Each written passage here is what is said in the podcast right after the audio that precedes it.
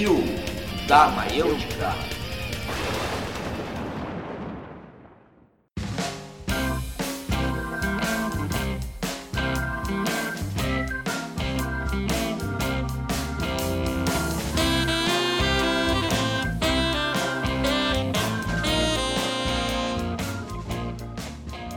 Bom dia, boa tarde, boa noite. Como nossa mídia é o podcast, você pode estar ouvindo isso em qualquer horário, em qualquer lugar.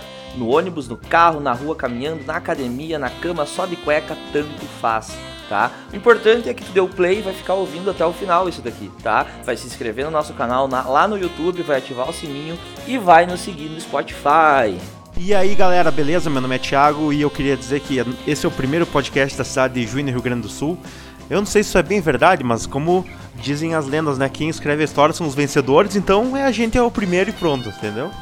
E assim, a proposta do nosso podcast Covil é o seguinte: a gente quer passar informação, quer conversar com vocês, quer ter um momento legal e, e conversar sobre assuntos sérios, mas de uma forma legal e sempre, tipo, com ideias novas e vendo o que tá acontecendo na atualidade, vendo a dica de vocês e conversando com todos e fazendo negócio comunitário e todo mundo junto. Me apresentar aqui para quem não me conhece ainda, eu sou o Gia Ruxo, tá? Sou formado em História, sou professor então né, de História e de Filosofia, sou mestre em Educação nas Ciências e agora, ah, agora estou iniciando mais uma pós, Thiago. Vou fazer mais uma pós, né? Porque camarão que dorme é onda leva, então tenho que estar estudando, tá? Me segue lá no, Insta- no Instagram, arroba profgiano, tá? Arroba profgiano, prof com F mundo, underline giano, tá? Pra ficar sabendo das paradas que rolam no nosso podcast. Eu, eu e o Thiago estamos sempre postando algumas novidades e para vocês que possam também participar das enquetes. Agora a gente vai fazer esse momento interativo, né, Thiago? E aí a gente vai trazer as informações das enquetes, das interações com vocês nos nossos próximos episódios, tá? Fala um pouco de ti, Thiago. Então, galera, meu nome é Thiago Spinato, eu sou formado em Direito e no momento estou na louca caminhada para terminar meu, minha dissertação de mestrado. Possivelmente mês que vem eu estou- estarei apresentando ela para poder ser chamado de mestre por todos os ouvintes desse podcast e por todas as pessoas que eu conheço. Inclusive, eu farei questão de ser chamado de mestre. Se eu for chamado na rua Thiago, eu não vou responder. Quando eu for mestre, vai ser mestre Thiago. Eu acho isso muito apropriado, inclusive. E a gente tem alguns projetos e tal. Eu tenho alguns projetos na universidade, tem o Sistema de Direitos Humanos que a gente faz parte, eu tenho uma loja, a gente sempre tá na ativa aí por aí conversando com o pessoal e tentando fazer alguma coisa diferente pra agregar e se divertir e também eh, passar informação pra galera. Muito bem, Thiago. Então, esse é o nosso podcast Covil da Maiêutica, iniciando esse ano bombando então, galera, tá? E começamos então com notícia, Thiago. Começamos com notícia. Começamos com notícia. Bora. Ahn, a notícia é do Estadão, tá? Postagem inventa ameaça de Rodrigo Maia a manifestações pró-Bolsonaro.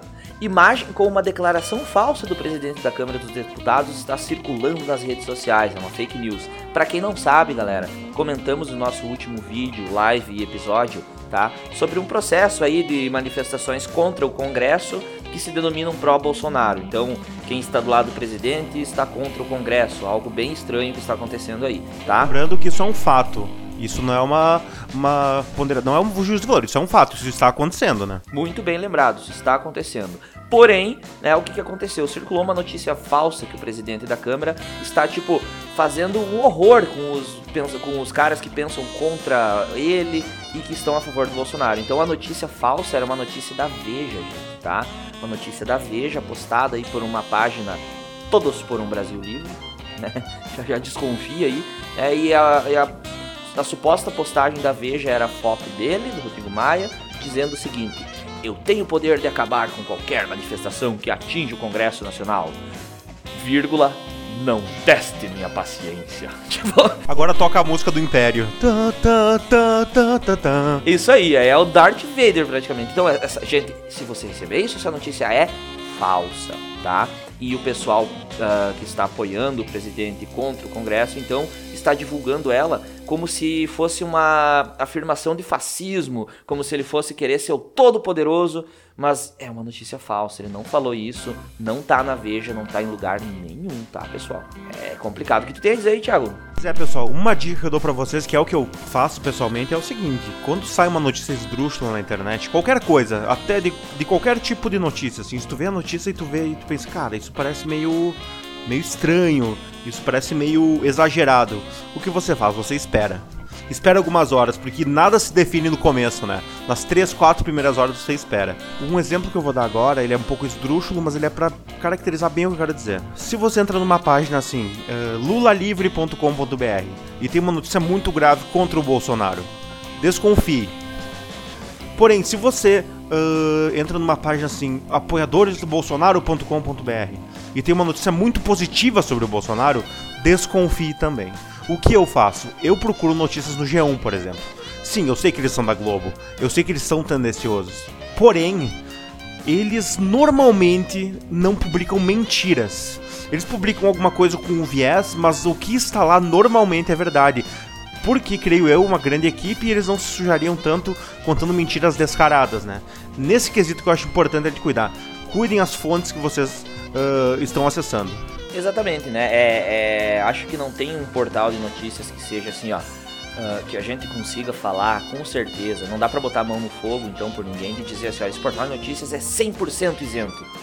Eles não têm opinião nenhuma nas suas notícias.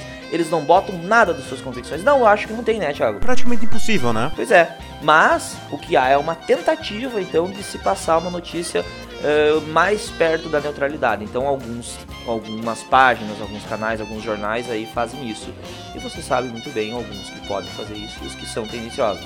Se tu vê algo que é totalmente pró-Bolsonaro, é óbvio, é meio, meio até, até meio estranho, tipo, qualquer notícia sobre, sei lá, o Lula, né? Ou apoiando o Bolsonaro, como o Thiago falou. Então desconfiem da onde vem. Só isso que eu quero dizer, né? É isso que o Thiago também queria dizer. Desconfie, né? Confie sempre das suas fontes e procure muito e sempre nas primeiras horas dá um tempo antes de expressar qualquer opinião pública. Verdade. Senão depois tu vai ser o idiota da questão, né? É, um pouco de ceticismo sempre é bom. Os gregos já nos ensinaram isso, tá? Então, basicamente, basicamente era isso. Uh, vamos ao que interessa, né, Thiago? Que, que é o assunto de hoje? Diz um pouco para nós o que, que é o assunto de hoje. Bom, o assunto de hoje é uma pequena continuação, não é bem uma continuação, porque vai ser um episódio separado, mas a gente falou um pouco disso no episódio passado. Uh, que é assim, ó. Vamos falar sobre o famoso, grandioso fenômeno que assola o nosso país, que é o coach. Ah, muito bem. Então, diferente do charlatanismo religioso do nosso último episódio, hoje o charlatanismo é um pouco diferente. Mas antes, vamos para a parte das mensagens.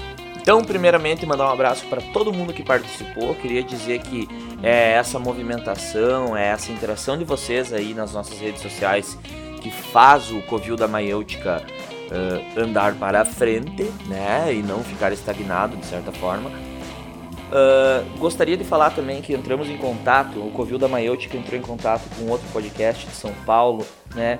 Que é o Pod Rock. Eu gostaria de recomendar e mandar um abraço para os guris. Então, Pod Rock é um podcast, obviamente o nome já diz, é um podcast de rock. E é os, os episódios deles são muito legais, tá? Eu escutei uh, recentemente um episódio sobre álbuns de cover, né? Os melhores covers que existem na história Sim, do rock. Escutou junto, lembra, Gil? Foi bem legal, mas assim, eu acharia mais legal se o Pod Rock fosse sobre samba, sabe? Seria mais surpreendente para mim. Mas mentira, tô brincando. Um abraço pra galera aí e no futuro vamos fazer algo junto, né, pessoal? A gente estava conversando aqui. Acho que ia ser muito legal a gente fazer uma coisa junto. A gente tá ouvindo o podcast de vocês, a gente acha super legal, o tema é maneiro. E, aí, Gê, fala aí. Exatamente, eu já, já entrei em contato com eles ali e até surgiu a ideia. A gente possivelmente vai fazer um episódio juntos com o Viu da Maêutica e o Pod Rock.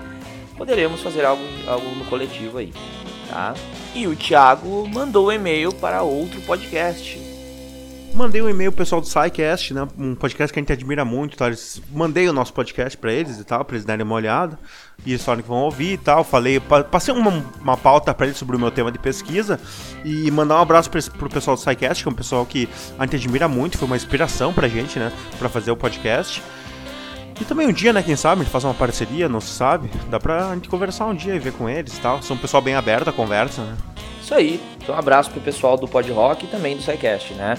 Vamos tentar fortalecer aí os podcasts, né? E aí, Thiago, tem mensagem para hoje, velho? Alguém mandou alguma coisa aí? E aí, cara, vamos dar uma olhada aqui se tem alguma mensagem. Deixa eu dar uma olhada aqui no arquivo. Temos muitas mensagens hoje. Eu acho que esse é um dos episódios que mais temos mensagens, né? Opa. né?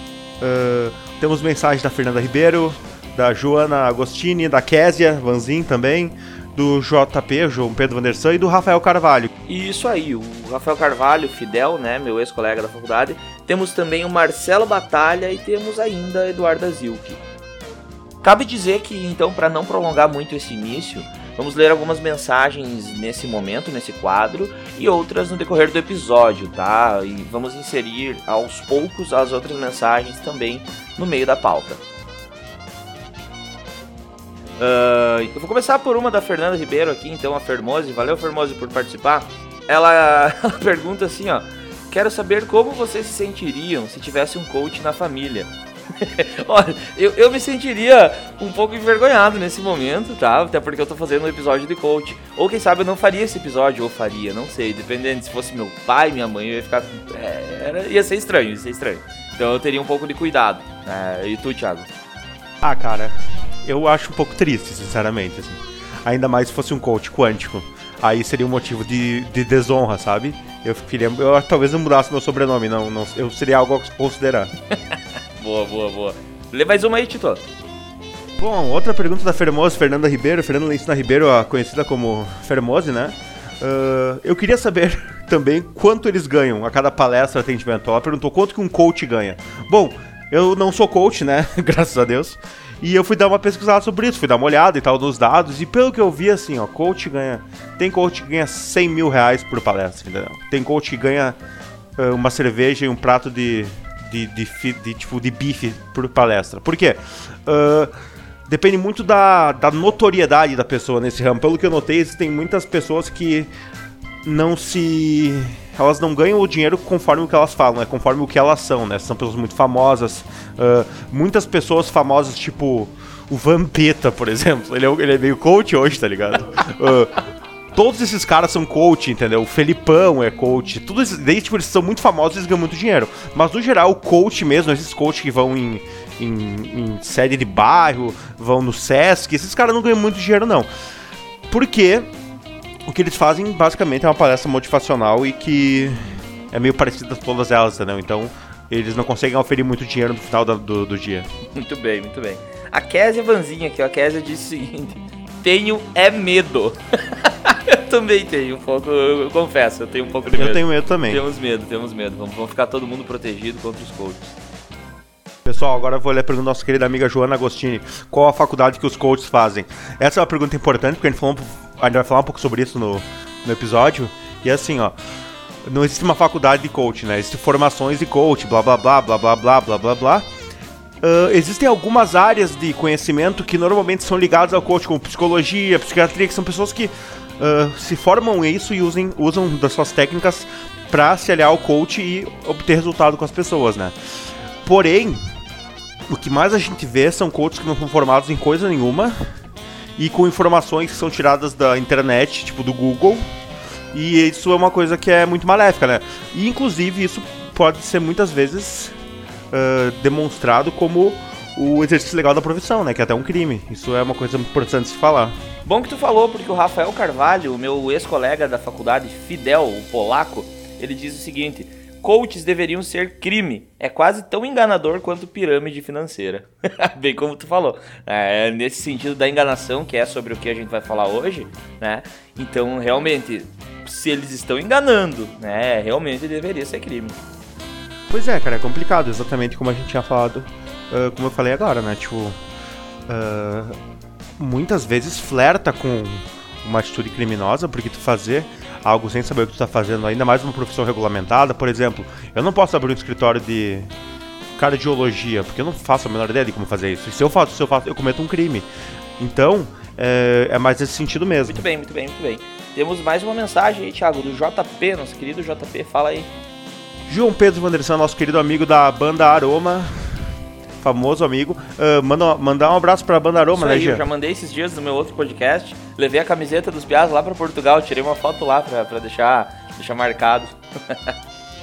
é, que, dá pra levar pra Itália também, se tu quiser. Nesses tempos, hoje, nessa época, é bom levar é, coisa pra Itália. Não, melhor não. Então, o JP nos faz a pergunta: a superpopularidade do coaching representa algo nocivo para o momento que vivemos hoje? Olha, eu sinceramente acho que é uma boa pergunta e eu acho que temos pensamentos muito parecidos, assim, sobre uh, algumas coisas. E creio que sim. O coach ele pode muito bem ser muito nocivo em muitas áreas da sociedade. Como a gente vai falar depois, a gente explica isso bem certinho.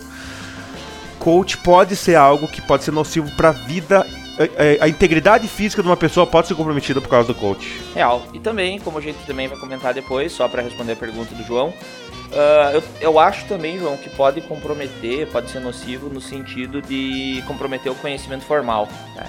Mas era isso, né, Thiago? Uh, acho que por enquanto era isso. Vamos continuar nosso episódio, isso né? Isso aí, vamos lá então.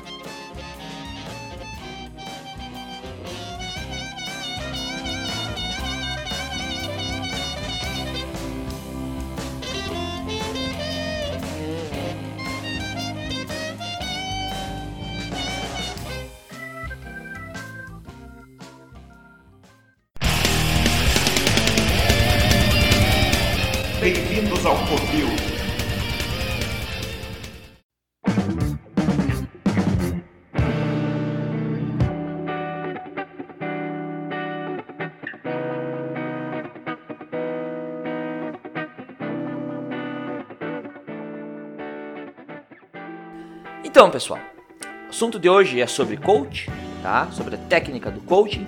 E antes de começarmos, né, precisamos fazer um esclarecimento, tá? Tem que ficar bem claro, né? A gente não tá zoando ninguém aqui de verdade, apesar de que a gente vai zoar um pouco, mas a gente está falando sobre coaches que aplicam essa técnica, né, não para o bem, mas sim para enganar. Leia que o episódio, o nome do episódio começa com charlatanismo.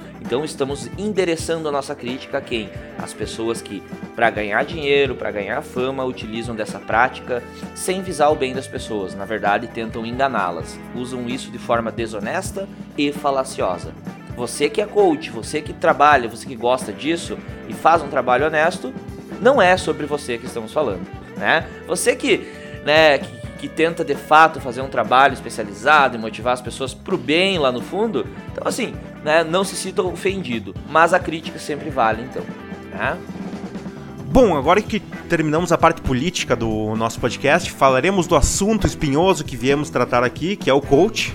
E Começando a falar sobre isso, eu gostaria de dizer que eu e Jean, como alguns de vocês sabem, nós já temos uma experiência anterior na área acadêmica, na área de pesquisa, na área de escrever textos, na área de estudar na universidade, mestrado, a, a própria graduação, né? Uh, digo mestrado porque é um pouco mais focado na área de pesquisa. E o que a gente sempre cuidou é o método. Por quê? Você não pode escrever um artigo baseado em achismos. Você não pode pensar numa teoria baseado em fontes tiradas do além, entendeu? E não, melhor ainda, Gia, o que, é o método? Tu pode explicar para eles mais ou menos o que, que é, seria o método? Claro, tu, tu botou muito bem ali que precisamos ter método, tá? Para falar cientificamente de algo, precisamos de método e é importante uh, ter a ciência aí como um norteador nas nossas vidas. Não que seja o único saber relevante, né? Mas a ciência aí é um deve ser um norte hoje, eu acho, creio eu, né?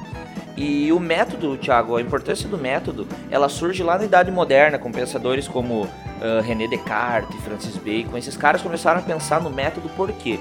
Eles pensavam assim, bom, já que a humanidade sempre incidiu em erros, devemos pensar por que, que erramos?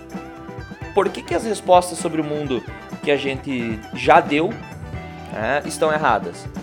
Aí eles vão pensar o seguinte, cara. Bom, eu tenho que cuidar o caminho que eu percorro para chegar a uma conclusão.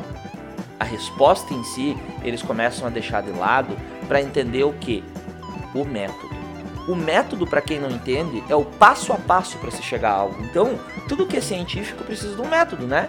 Uh, desde uma, um, um, projeto de pesquisa simples, como qualquer outra coisa científica. Tipo, se tu não der um passo a passo, não tem como outro provar que aquilo é verdade. Então, com um passo a passo, você vai fazer assim, ó. Eu chego pro Thiago, por exemplo, com um resultado X sobre determinado assunto científico, e eu vou dizer, Thiago, se tu desconfia de mim, tu pode pegar o meu método aqui, ó, porque eu, eu escrevi minha metodologia na minha pesquisa. Utilizando essa mesma pesquisa, as mesmas fontes que eu usei, tu vai ver que é mais ou menos isso que eu tô falando. Isso dá um grau para aquela minha resposta de razoabilidade não quer dizer que eu sou o dono da verdade porque eu usei um método, mas aquela coisa se torna mais razoável, mais próxima da verdade. É por isso que é importante sempre se basear num método científico para as nossas análises. Justamente, se eu usasse esse mesmo método, é muito provável que eu chegaria no mesmo resultado que você chegou, entendeu? Essa é uma questão importante para não ser aquela coisa assim, uh, fonte e vozes da minha cabeça, entendeu?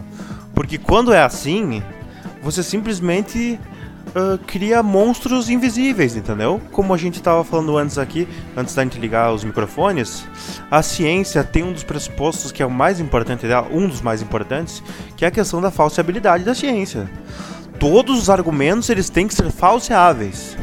Se existe algo que você não pode provar que sim ou que não, ele não, não é científico. Você pode acreditar, por exemplo, que pedras mágicas curam doenças se você colocar em determinados lugares do corpo. Tudo bem, você pode acreditar nisso sem nenhum problema. Você pode acreditar que homeopatia é verdade. Brincadeira. Mas é verdade. Você pode acreditar que certas coisas uh, causam algum efeito por causa dos astros e coisas assim. Só que você não pode dizer que isso é uma ciência. Porque não pode ser falseável. Uh, tu tem algum exemplo disso, Tia, que a gente poderia falar que algo que não é falseável? Claro, as explicações sobre a Terra plana. Tá? Se alguém ainda tá tava dormindo até agora, que não se tocou, as explicações sobre a Terra plana não são explicações científicas. Por quê? Porque todas elas incidem num ponto que é essa não falseabilidade, ou seja, as teorias entre aspas, porque entre aspas, porque para ser teoria tem que ser científico, tem que ter método, tem que ter prova. As teorias precisam poder ser falseadas, ou seja, elas têm que ter a possibilidade de serem quebradas, né? Então, assim, eu vou lançar uma teoria, eu vou lançar o passo a passo e o Thiago ele vai fazer a mesma, né, o mesmo passo a passo, usar o mesmo método que eu. Através daquilo, com aquelas provas, ele vai tentar contrapor meu argumento com ciência, com método. A minha, a, a minha teoria ela tem que poder ser falseada, tá? Nesse sentido, o que, que vai acontecer? Com outras, com outra uh, base científica, com uma metodologia também bem estruturadinha, o Thiago pode chegar e criticar a minha teoria, né? E cabe lembrar que as teorias mais fortes são aquelas que mais sofreram crítica e mesmo assim não foram falseadas, né? Então, se ela não pudesse ser falseada, ela não teria força nenhuma, porque ela não teria como ser criticada. Então, a Terra plana é um exemplo disso, porque tu vai falar assim, bom, mas uh, se a Terra é plana, o que, que tem lá no, no além? Acaba. Quando que acaba? Ah, não, mas tem uma cúpula lá e tal. Tá, mas quem que viu a cúpula? Não, ninguém viu. Tá, se eu não tenho como ver para provar que tem um não, Caramba, velho, então quer dizer que, tipo, tu inventou isso. É, é, impossível provar que existe ou não existe. Isso não é científico justamente por isso. Não entra no mundo das provas. Então, ferrou. Né? Não é científico. Essa é uma fraude dos globaloides que querem destruir a, a NASA, tu sabia que a NASA significa enganação em hebreu e que ah, o símbolo da NASA tem um negocinho vermelho que é a língua de uma cobra? Ah, tomar no teu cu. Vamos passar desse momento. Não, exatamente, como o Gia falou, né? E eu não sei se já citei esse exemplo aqui no podcast, talvez sim, porque eu adoro esse negócio. Aquele negócio do Carl Sagan, né? Não lembro em qual livro que ele fala isso, é, um artigo sobre o dragão da garagem dele, né? Que ele fala assim: se você tem um dragão na sua garagem e esse dragão não pode ser visto, não pode ser sentido, não pode ser medido por qualquer tipo de, de, de equipamento ou de, de, sei lá, algum tipo de oferimento, é impossível. Então tu não pode provar que esse dragão existe é uma analogia que pode dizer um pouco sobre essa questão de coisas serem falseáveis. E como o Gia falou, porque se tu lança uma teoria na ciência, o que mais vai ter gente é batendo nela. Todo mundo vai bater nela. Só que ela só vai cair se alguém bater nela e dizer, ó, oh, isso não é verdade. Inclusive, importantes teorias científicas já foram refutadas depois de séculos. Porque alguém chegou em algo melhor. E isso que é bonito da ciência, que não tem uma verdade absoluta.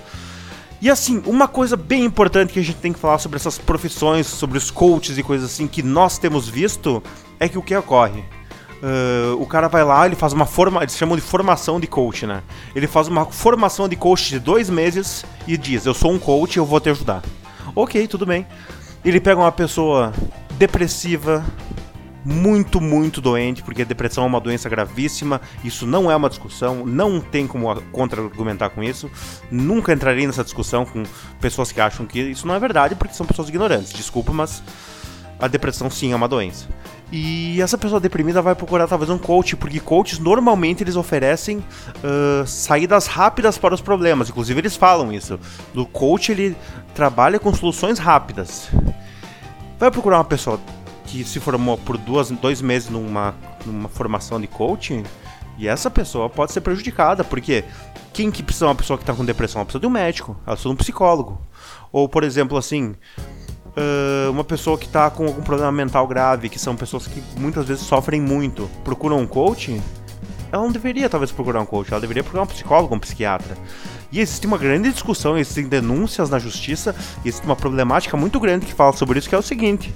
Uh, uso, é, atribuição ilegal das profissões, né? Porque assim, eu sou um cara formado em direito, eu sou um cara que tá me formando no mestrado. Eu não posso chegar no meu escritório de advocacia e dizer assim. Uh, viu, uh, vem aqui que eu vou te curar da tua depressão, porque eu tenho um método do, da, jurídico que vai te curar da depressão. Eu não posso fazer isso, porque isso não é atribuição minha. Eu estou usando ilegalmente a profissão de alguém. Eu não posso dizer assim, não, eu tenho uns remédios aqui, não sei o que. Eu não posso, isso é ilegal. Tu não pode pegar a profissão de alguém e fazer o uso dela para curar, para curar, por exemplo, uma pessoa, porque isso é um crime que está no nosso Código Penal. É muito importante que se saiba disso. Porém, existem certos subterfúgios que as pessoas usam. Inclusive, assim, se tu vê assim que quando um coach às vezes ele não fala, ah, eu vou curar, ele fala que vai ajudar, que tem métodos, que a pessoa se cura sozinho. Isso é complicado. Porém, existem processos judiciais e existem uh, projetos de leis que visam criminalizar o coach, inclusive. Existem coisas nesse sentido. Existe, isso é uma coisa muito, muito perigosa. Que nem a gente tava conversando antes e tal. Eu, eu já. Eu já vi coaches que curam o câncer, sabe? Que dizem, né? Exato, eu já vi coaches que uh, promovem a cura do câncer. E para mim, isso é um crime e isso é um crime terrível, porque você tira você dá esperança para uma pessoa que já tá sofrendo e às vezes elas param o tratamento delas médico para entrar numa coisa dessas e elas acabam falecendo. Então, assim, só para eu entender melhor essa questão que para mim é um pouco nova, essa questão mais jurídica que é a tua área, se, uh, sei lá, eu tenho uma doença X e aí a gente sabe que existem coaches, então não, é todo coach, mas alguns coaches então vão, vão trabalhar essa ideia da cura, né? E daí eles vão falar palavras específicas ali para não, não entrar em rascada, tá? E aí, sei lá, de fato vou procurar o que ele diz, ele diz que tem que mudar meu mindset, que tem que não sei o que, que ele tem que entrar no meu, meu, no, é é, no meu DNA e refazer não sei o que, e pela força da vontade eu vou me curar daquilo.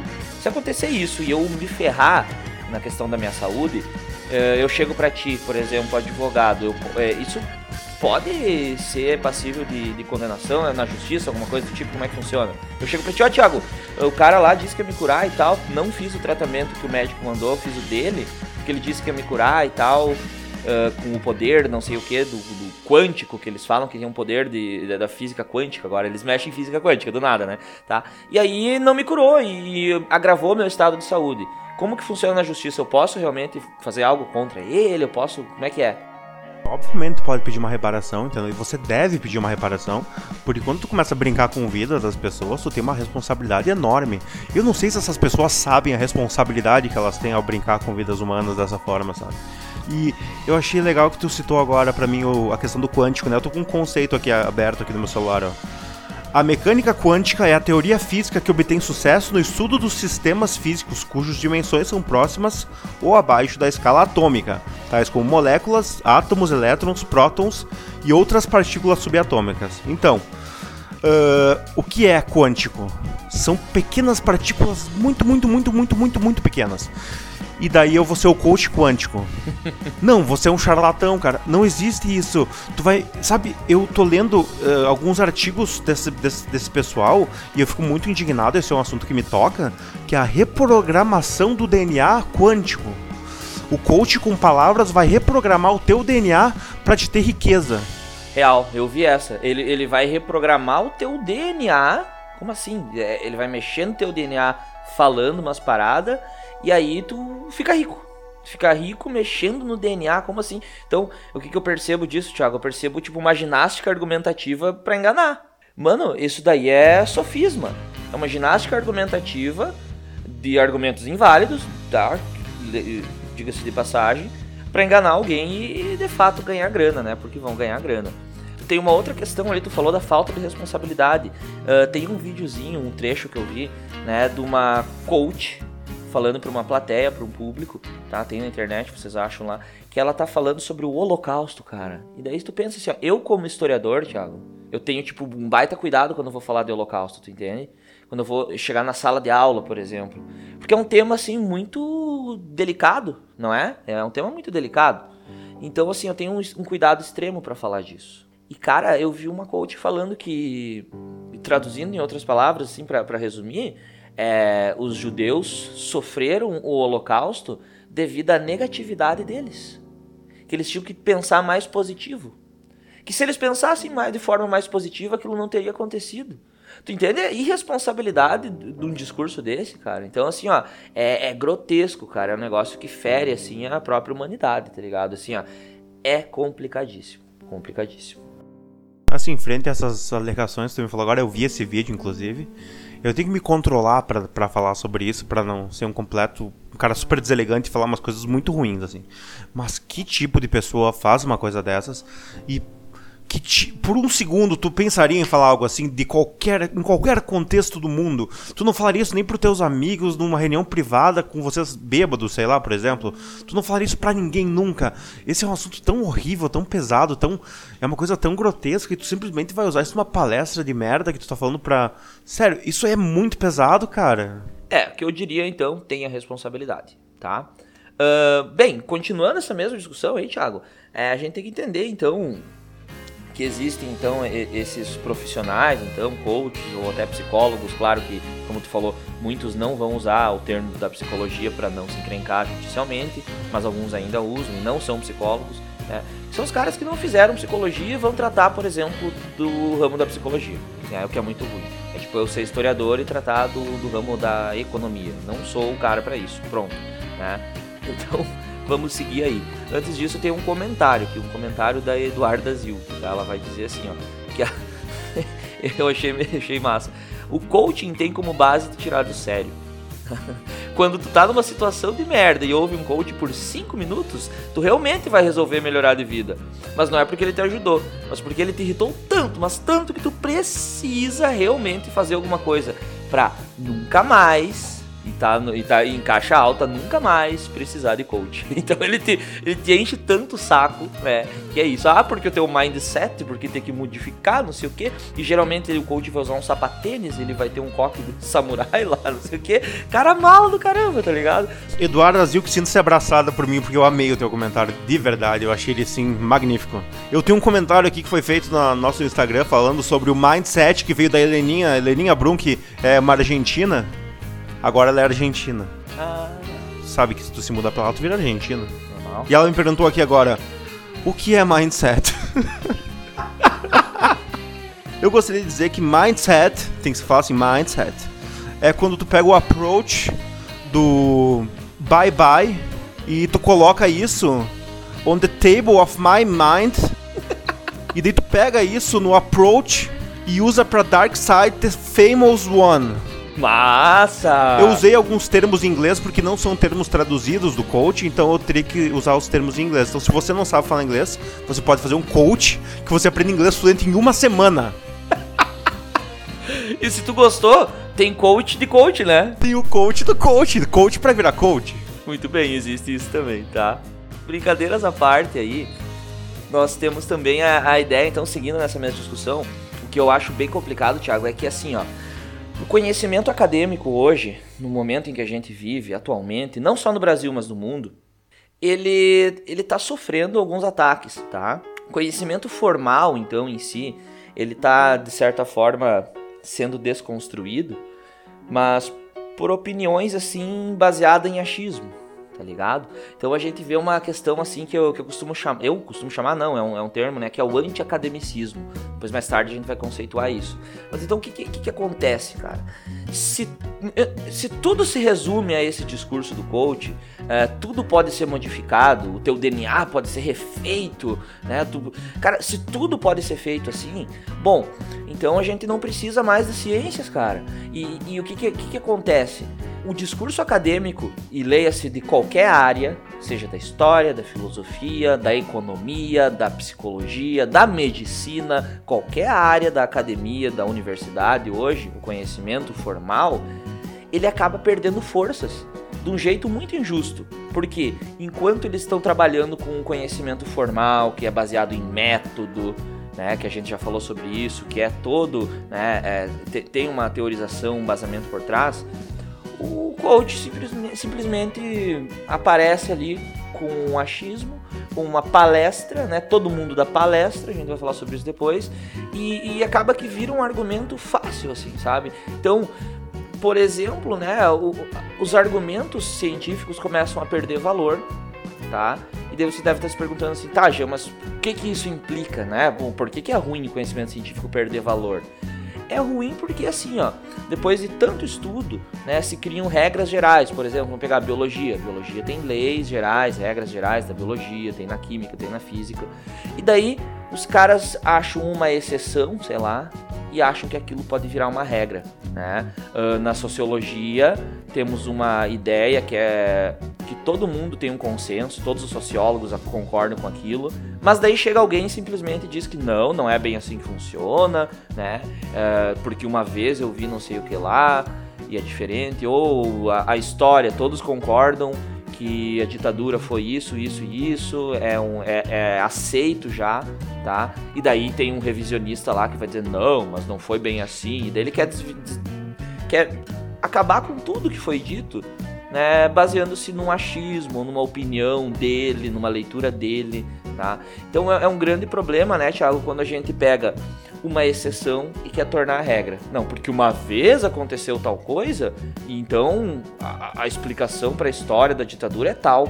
Né? A explicação para você estar doente é tal. Porque uma vez eu conheci um cara que estava depressivo e, e é, é, foi só da vontade dele ele melhorou.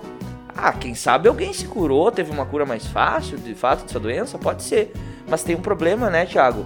Quando tu usa uma exceção e faz dela uma regra se tu relativiza tudo, tu acaba não tendo nada, entendeu? Tu tem que partir de certos pressupostos, porque se tudo é questionado absurdamente no seu cerne, simplesmente não existe mais nada. Você precisa ter alguma hipótese para você, nem que você refute ela, mas tem que ter algum tipo de começo, porque se tudo é relativizado, não tem mais nada, acabou. Perfeito, precisamos de parapeitos, né? Precisamos de, de apoio para nos apoiar. Então, uh, eu me apoio, obviamente, numa base, em algo concreto. Geralmente, Tiago, o que a gente costuma dizer na filosofia é que os parâmetros para a humanidade eles são sempre os parâmetros da tradição. Né? O que, que é a tradição? É as coisas do passado que hoje a gente aceita como base. A partir dali a gente pode reconstruir e rever as coisas do passado, com certeza, mas a gente precisa de alguns conceitos, né? Então se tu, tu relativiza tudo, muito bem colocado por ti, né? tu não tem nada. Se tudo é relativo, se tudo pode ser revisto, bom, daqui um pouco uh, o 2 mais 2 não é 4, tá ligado? Daqui a pouco uh, nada mais faz sentido e a gente vai entrar num limbo, assim, num estado de caos. Né? Então é, tem que ter muito cuidado. Pois é, tipo, é tipo aquele exemplo clássico que todo mundo cita, assim, ah, o cara era lixeiro, ele, tipo, tinha uma má condição financeira, ele não, não tinha dinheiro para ir numa universidade, ele ganhava muito pouco, ele vivia numa área muito ruim da cidade. E o que aconteceu? Ele achou materiais achados no lixo. Estudou para direito e virou juiz de direito, que é uma profissão muito concorrida. Ou o cara que uh, tinha uma. Viu? Basta tu querer. um cara que tinha uma depressão muito severa, uma, uma doença muito complicada, e não foi até o médico, e sim, foi curado pela força dos cristais, e a, a sua força de vontade levou a entender que foram os cristais, ou a homeopatia, ou uma bênção de uma pessoa e tudo mais. Sim, existem esses casos. Só que para cada caso desses que existe, existe um milhão de casos que foram diferentes. Então você nunca pode tornar a exceção uma regra, porque daí você está entrando num argumento muito falacioso. Muito bem colocado, muito bem colocado. Não tem nada a acrescentar. Tem uma pergunta aqui do nosso Marcelinho, Marcelo Batalha, né? A pergunta do Marcelo eu não vou ler porque ele mandou por áudio hoje para mim, foi uma pergunta bem, bem elaborada ali. Então eu vou lançar para ti, Thiago, essa pergunta, já que veio para mim, eu vou pegar a, a bola e vou, vou passar. Bora tá? lá. É o seguinte, ele diz assim, ó, bom, considerando que a gente vive numa sociedade ah, que tá, como é que eu posso dizer, nesse sentido mais caótico, hoje em dia tudo é corrido, tudo é muito disputado, né? Uh, é, é, mais ou menos o que o Bauman coloca, né? Aquela ideia da, da sociedade líquida, nada é feito para durar, tudo tem que ser agora, é aquela coisa. Então, pensando nisso, a pergunta dele é: uh, será que esse fenômeno do coach não é um reflexo, de certa forma, dessa sociedade? Ela não impõe, ela não pede, quem sabe, coaches para as pessoas? Essa sociedade? O que, que tu acha? Olha, uh, ouvindo essa pergunta agora, eu creio que realmente talvez sim talvez a sociedade peça esse tipo de, de abordagem mais superficial. Só que com essa abordagem vindo até nós para uh, resolver alguns problemas muito complexos que temos, por exemplo, doenças que estávamos citando antes, você acaba por não resolver nada, né? São aquela coisa, são respostas simples para assuntos muito complexos. Com certeza, talvez a sociedade peça isso, mas ela pedir isso não quer dizer que isso seja o melhor para ela. Eu acho que nesse sentido, com a correria, né, que você fala que o mundo ainda mais rápido, a aceleração de todos os pontos da vida moderna, talvez isso seja uma coisa, um dos fatores que está causando problemas. E se a solução for vir para um lado de ser rápido também, vai ser algo quase impossível de resolver. Por exemplo, já que a gente tá falando nisso, assim, ó, uh, tu pega um cara, o, tu vai numa palestra ali, terça-feira de noite na, no lugar ali no Sesc, vai na palestra. Chega lá e o título da palestra assim, é motivação e uh, mindset, blá blá blá. Beleza.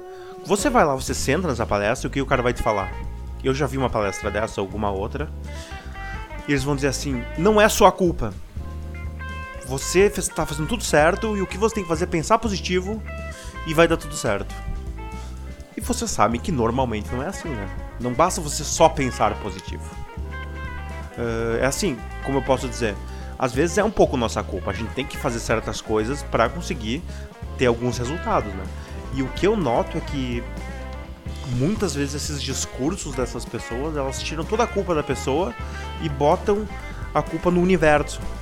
Isso. Ou também o um movimento contrário uh, coloca a culpa só nas pessoas e nada tá errado no mundo, o sistema não tá errado, não existe justiça, tudo depende delas.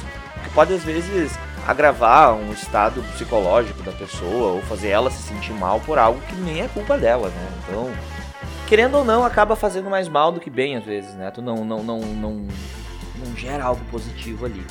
O exemplo das doenças também, sabe, né? Não, não faz o cara se tratar no médico e vai. Mas tem possibilidade sim, né? Há possibilidade de que com uma palestra motivacional você se anime, você veja o lado bom da coisa e começa a buscar, comece, desculpa, a, a buscar coisas diferentes na tua vida.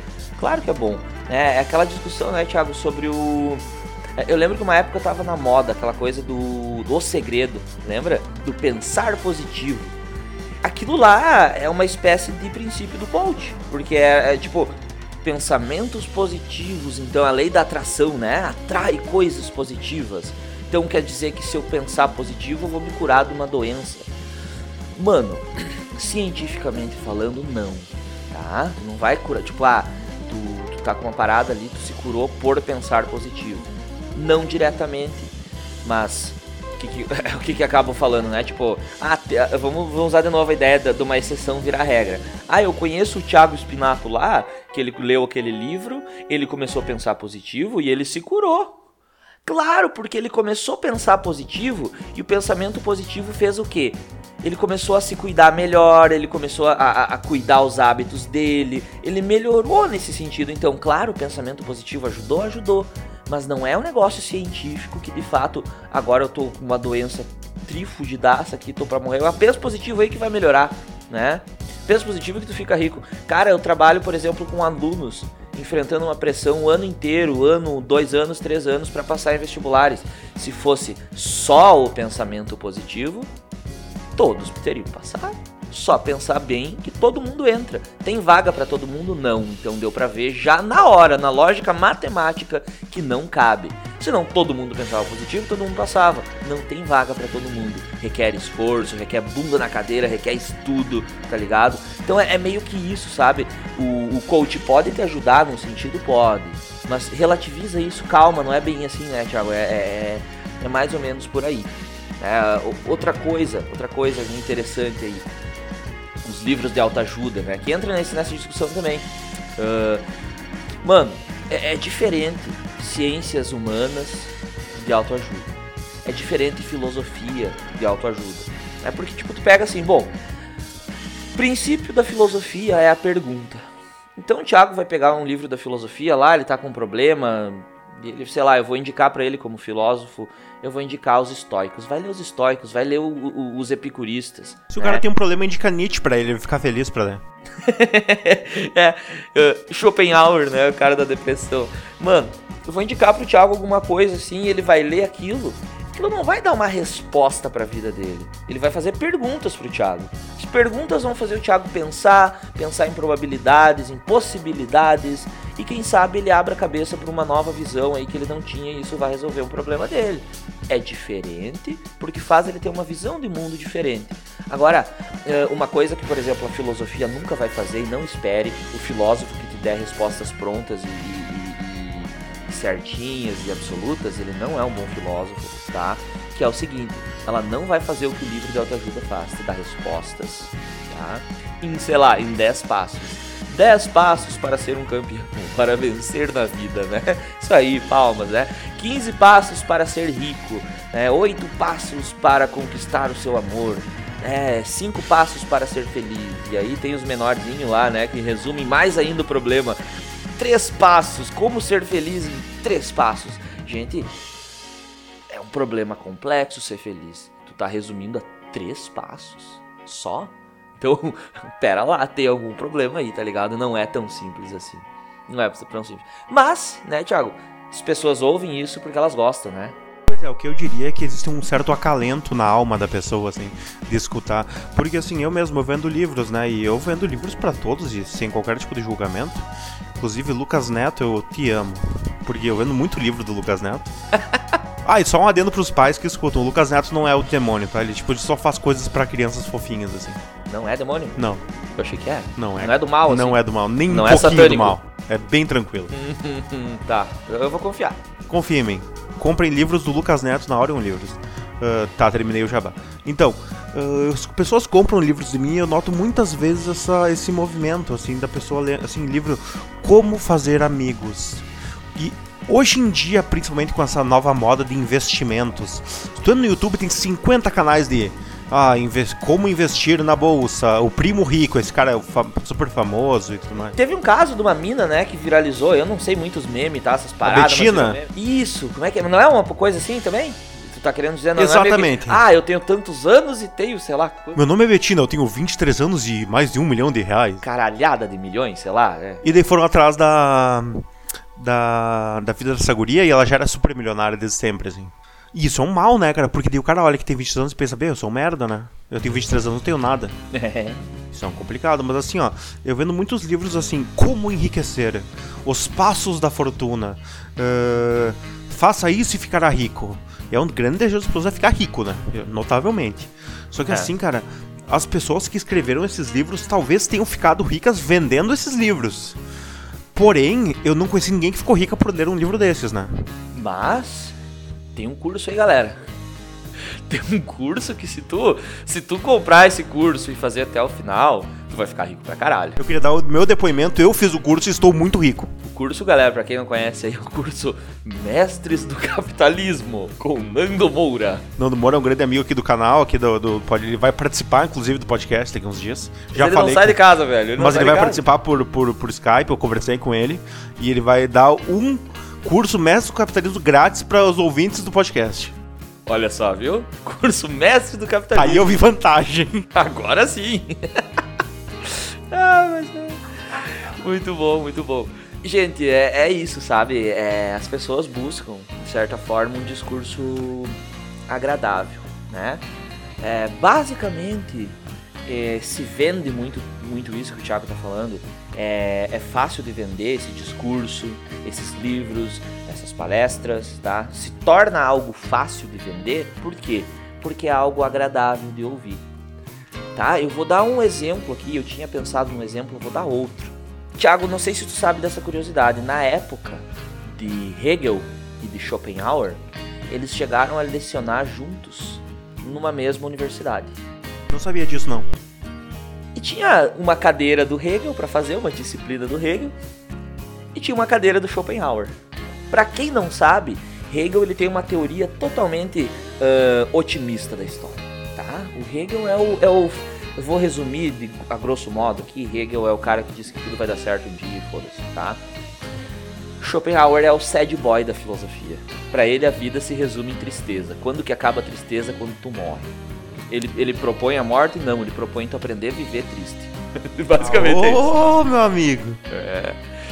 E aí, imagina, Thiago, qual é a cadeira que tu acha que mais enchia de gente? A do Hegel ou a do Schopenhauer? Poderia dizer que é do Hegel, né? Exatamente, porque era confortável. A galera tava. Eu não ouvindo- sabia disso, eu só chutei realmente. Exato. Então a galera quer ouvir uma coisa boa, gente. A galera quer ouvir uma coisa boa. Tá, Jean, mas tem problema eu querer ouvir algo bom? Não, não tem problema nenhum. Só que tem que se ligar numa coisa que a gente tá batendo nesse ponto aqui faz tempo, que cuida, cuidado, tá ligado? Se liga nas explicações muito simplórias para problemas comple- complexos. A humanidade é complexa, os problemas da humanidade são complexos, o que acontece na sociedade é complexo, tá? E não pode ser visto apenas por uma perspectiva, tá? Tem uma frasezinha que eu separei aqui para nós, Thiago. Postei no meu perfil esses dias do Prof. Jano, tá? Que é da página O Capirotinho. Um pouquinho famosa até. É uma boa tem- página. Tem tirinhas bem legais, tá? E diz assim, ó, claro que não é autoria exatamente dele, né? Mas uma frase bem conhecida. Se você tem respostas muito simples para perguntas extremamente complexas, você ou é um gênio ou você é um burro. Bom, é, fica bem óbvio aqui de nós entendermos que há muito mais é, chances de você ser o burro. Tá? Então assim, ó, se tu tem um problema muito complexo, tu tem uma solução perfeita, simples, pra caramba, óbvia demais, cara, ou tu foi um gênio que revolucionou o mundo e pronto, tu, tu vai ficar na história, ou tu é só mais um burro, tu é um gado, tá ligado? Tu faz parte da massa ali acreditando naquilo. Então assim, é, a gente tem de gênios na história poucos, comparado com o número de pessoas no total né, que existiram na humanidade. A probabilidade diz, né? Você sabe o que ela diz. Então a probabilidade disso, né, é justamente de a maior probabilidade é do- de você ser um burro, tá? E assim, isso aconteceu na história da humanidade várias vezes, tá? A sociologia clássica, por exemplo, teve seus erros quando tentou resumir problemas da sociedade a meros números. Tentaram aplicar regras da ciência natural, por exemplo, à ciência social. Gente, a ciência social é complexa e não tem respostas prontas, tá? Quando se tentou fazer isso, deu problema, tá? Basicamente é isso, a gente costuma buscar algumas orientações sempre, é sempre bom buscar orientação, mas calmem, né? Cuidem com as respostas simples e fáceis dos problemas de vocês que não são nada fáceis. Se você a vida inteira não conseguiu resolver aquele problema, não acha que um cara do nada vai chegar com uma resposta simples e resolver todos eles de uma vez só. Vai com calma, né? Vai com calma. Vai ser um trouxa que tem um livro ruim, mal escrito, ou uma palestrinha meia boca e vai dizer pra você o grande segredo do universo. Porque esse cara, se ele tivesse o grande segredo do universo, ele não ia estar dando pra você, ia estar vendendo por muito, muito dinheiro. Exatamente. Muito bem colocado. Então acho que era isso, né, Thiago? Bom, acho que era mais ou menos isso que a gente tinha pra falar hoje, né? Muito bem. Então vamos pro nosso próximo bloco aqui, que é o conceituando.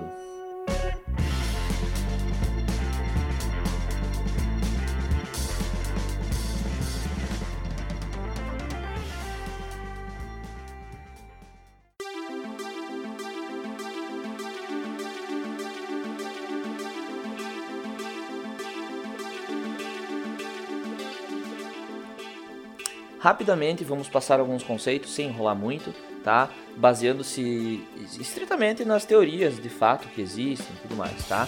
Gostaria de falar uma coisa assim sobre a questão do conhecimento acadêmico e da importância dele. Mas, né, acho que a gente bateu muito nessa tecla, né, Thiago? Batemos o episódio inteiro nessa tecla da ciência e do conhecimento acadêmico, mas tem que tomar um grande cuidado, né, na questão da da sufocracia, naquela ideia de que tem um sábio que sabe tudo. E bom, quer dizer o quê? Eu, por eu ter o conhecimento acadêmico, a minha opinião se torna mais relevante, sim, sobre aquele tema em que eu sou especialista, com certeza. Né? Eu vou ouvir o Jean, mestre em educação, sobre educação, vou ouvir com um olhar um pouquinho mais atento do que quem nunca estudou educação, tá? Então quer dizer que eu tenho mais probabilidade de estar falando uma coisa correta, uma coisa verdadeira ali, mas não quer dizer que ninguém tem opinião. Né? Então a gente tem que cuidar muito isso, porque na história se comprovou que muita gente utilizou dessa ideia do saber, né, da ideia do, do eu sei, eu conheço. E se eu conheço, a tua opinião não vale. E, então, assim, o conhecimento acadêmico ele não pode uh, suplantar as opiniões particulares das pessoas. Né? Platão vai trabalhar isso daí. Né? Platão vai dizer então que existe um rei filósofo. Para quem não lembra de Platão, tem a teoria da caverna, né? E na teoria da caverna tem uma pessoa que sai. O que saiu é o que se libertou da ignorância. E ele tem uma missão, que é voltar e contar a verdade, passar a verdade para os outros. De uma forma bem, bem direta, assim, bem imediata, a gente pode achar que isso é legal. De fato é, né? Tenho conhecimento, eu vou passar para os outros. Só que Platão botava isso no sentido político, né, Tiago? É um sentido de dizer assim, ó, eu sou o cara que sei. E para o Platão, o cara que sabe é quem deve governar a república, de uma forma nada democrática. Platão odiava a democracia. Exato, Platão ele é um grande filósofo, mas ele é um cara que não gostava da, do teor democrático de um governo, né? Ele realmente era contra a democracia. E uh, é uma questão um pouco utópica essa questão das guardianias, por exemplo, né? Do rei filósofo, Uh, assim, se tu pega isso para ler e com uma leitura um pouco mais rasa, tu vê, nossa, isso é legal, é isso que tem que ser. Tem que ter um rei filósofo que sabe tudo e ele vai ser o cara que foi criado desde sempre, desde criança, para ser o governante e ele sempre vai ser mais sábio, melhor e vai ter as decisões mais corretas. Só que tu coloca isso numa perspectiva um pouco mais maléfica, tu coloca isso numa figura tipo de Adolf Hitler, assim. Um cara que sabe tudo e ele é um grande ditador e ele tá certo e pronto. Não há nenhuma opinião dissidente que pode ser uh, dita como certa? Exato, e não só o Hitler, outros, né? Vocês podem pensar vários ditadores, todos eles partem desse pressuposto. É, tem um fenômeno muito conhecido na história também, quando o iluminismo começou a se tornar uh, moda na Europa, né? Que bom, tem que ser racional, a razão, a razão vale, né, vale por si só, então tudo tem que ser racional. Os reis absolutistas começaram a utilizar esse discurso para dizer: não, eu sou o cara que sei, deixa comigo, chá comigo que eu manjo de tudo. Isso se chama despotismo esclarecido. Se usa da ideia de que eu sou esclarecido para dizer que então eu mando e ninguém tem que discutir comigo. É um autoritarismo, tá? Esse foi o primeiro conceito, a questão então do conhecimento acadêmico que não deve suplantar né, as opiniões individuais.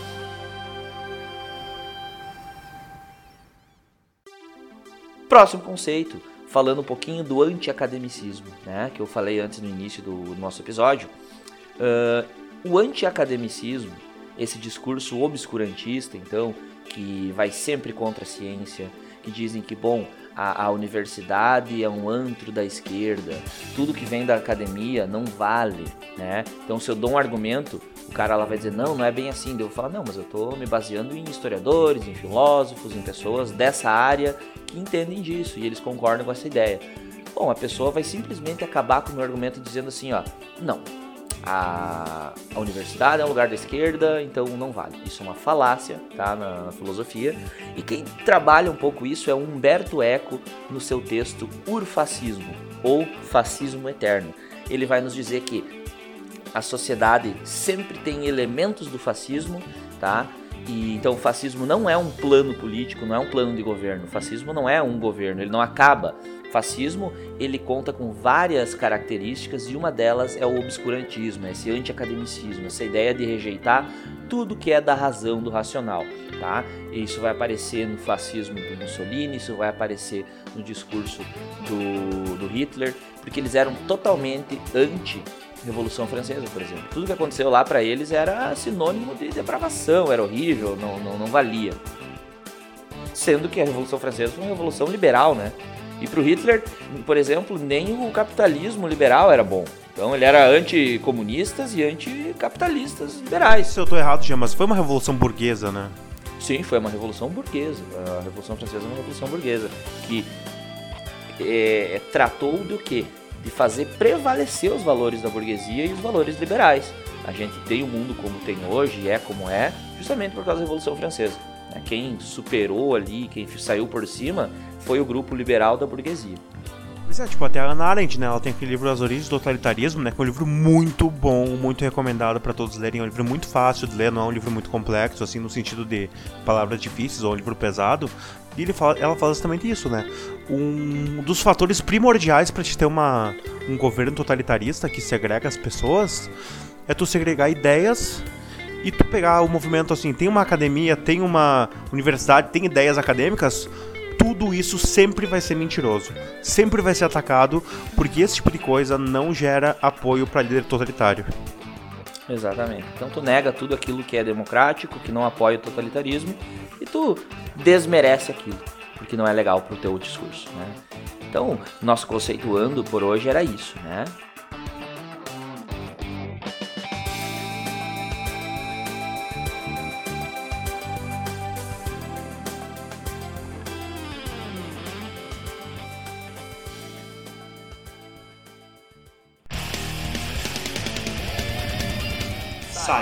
Covil.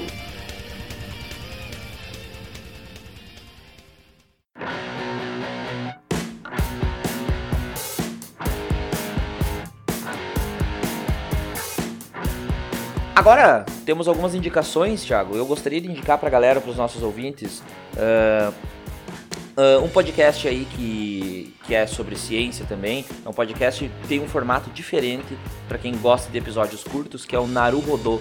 Né? Ele traz temas específicos, perguntas específicas, né? e eles resolvem de forma científica. Muito legal. Gostaria também de indicar o texto do Urfascismo do Humberto Eco. Então não é um livro, é um texto de umas 15 páginas, tá? Bem fácil de, de achar. E gostaria de indicar também a leitura da República do Platão. Tá? Tem alguma coisa para indicar aí também, Tito? Uh, tirando a República, tu indicou algumas pílulas de conhecimento, né? Coisas menores, que eu acho muito interessante, porque não é sempre que tu tem uma hora e meia para ouvir um podcast ou para ler um livro de 600 páginas, né? E é super legal assim. Eu realmente gostaria de indicar. Uh, Leiam o livro da Ana Arendt, o Origem Totalitarismo, que fala muita coisa e dá para identificar muita coisa sobre o governo e sobre práticas atuais que estão sendo tomadas de forma uh, pensada, eu diria. Também o SciCast, que é um dos podcasts que eu mais gosto de ouvir, eles falam sobre temas muito diversos, mas todos sobre ciência. E o canal do Pirula, porque a gente sempre tem que indicar o canal dele, porque um dia a gente vai conversar com ele e vai, ele vai participar do nosso podcast. Ô Pirula, entre em contato com a gente, cara. A gente tá tentando, tentando, ele não responde. Caralho, ô Pirula. então é isso aí, galera, tá? Valeu, obrigado a todos que participaram. Continue mandando suas mensagens. Você que escutou aqui, até aqui, segue nosso Spotify, se inscreve no nosso YouTube, tá? Ativa o sininho lá para saber do que a gente está fazendo, as, as, nossas novidades, tem notificaçãozinha. Manda mensagem, interage, tá? Nos segue lá no, no Instagram também, o Prof. Giano ou o Thiago Spinato, tá? Nos segue lá, e fica ligado nas nossas enquetes quando a gente falar dos próximos episódios, que é a participação de vocês que faz a movimentação da coisa acontecer, tá? Importante, pessoal, nós temos um projeto agora de transmitir a gravação do podcast ao vivo no YouTube. Só que para isso a gente precisa só de uma coisa, a gente tem todo o resto. A gente precisa que tenha mil inscritos no canal, porque senão o YouTube não libera que seja feito essa, essa, esse streaming, né? Então a gente tá tentando agariar mil inscritos, que é bem pouquinho, eu sei que a gente consegue, para gente poder já transmitir junto o podcast e vocês poderem interagir ao vivo com a gente, mandando perguntas, mandando ideias ao, em tempo real para gente responder enquanto a gente fala. Isso aí, quem mandou isso daí foi o Matheus Dan também, abração pro Dan, tá? Meu ex-aluno de um bom tempo já, ele que deu, sugeriu também essa ideia, ele falou, cara, transmitam então ao vivo, né? Transmitam ao vivo o podcast para a gente poder mandar perguntas enquanto vocês fazem ele, né? Então é uma ideia aí que depende também de que vocês nos ajudem, tá? Abração, galera. Muito obrigado. Era isso por hoje, tá? E um abraço para todos vocês. Valeu. Tchau.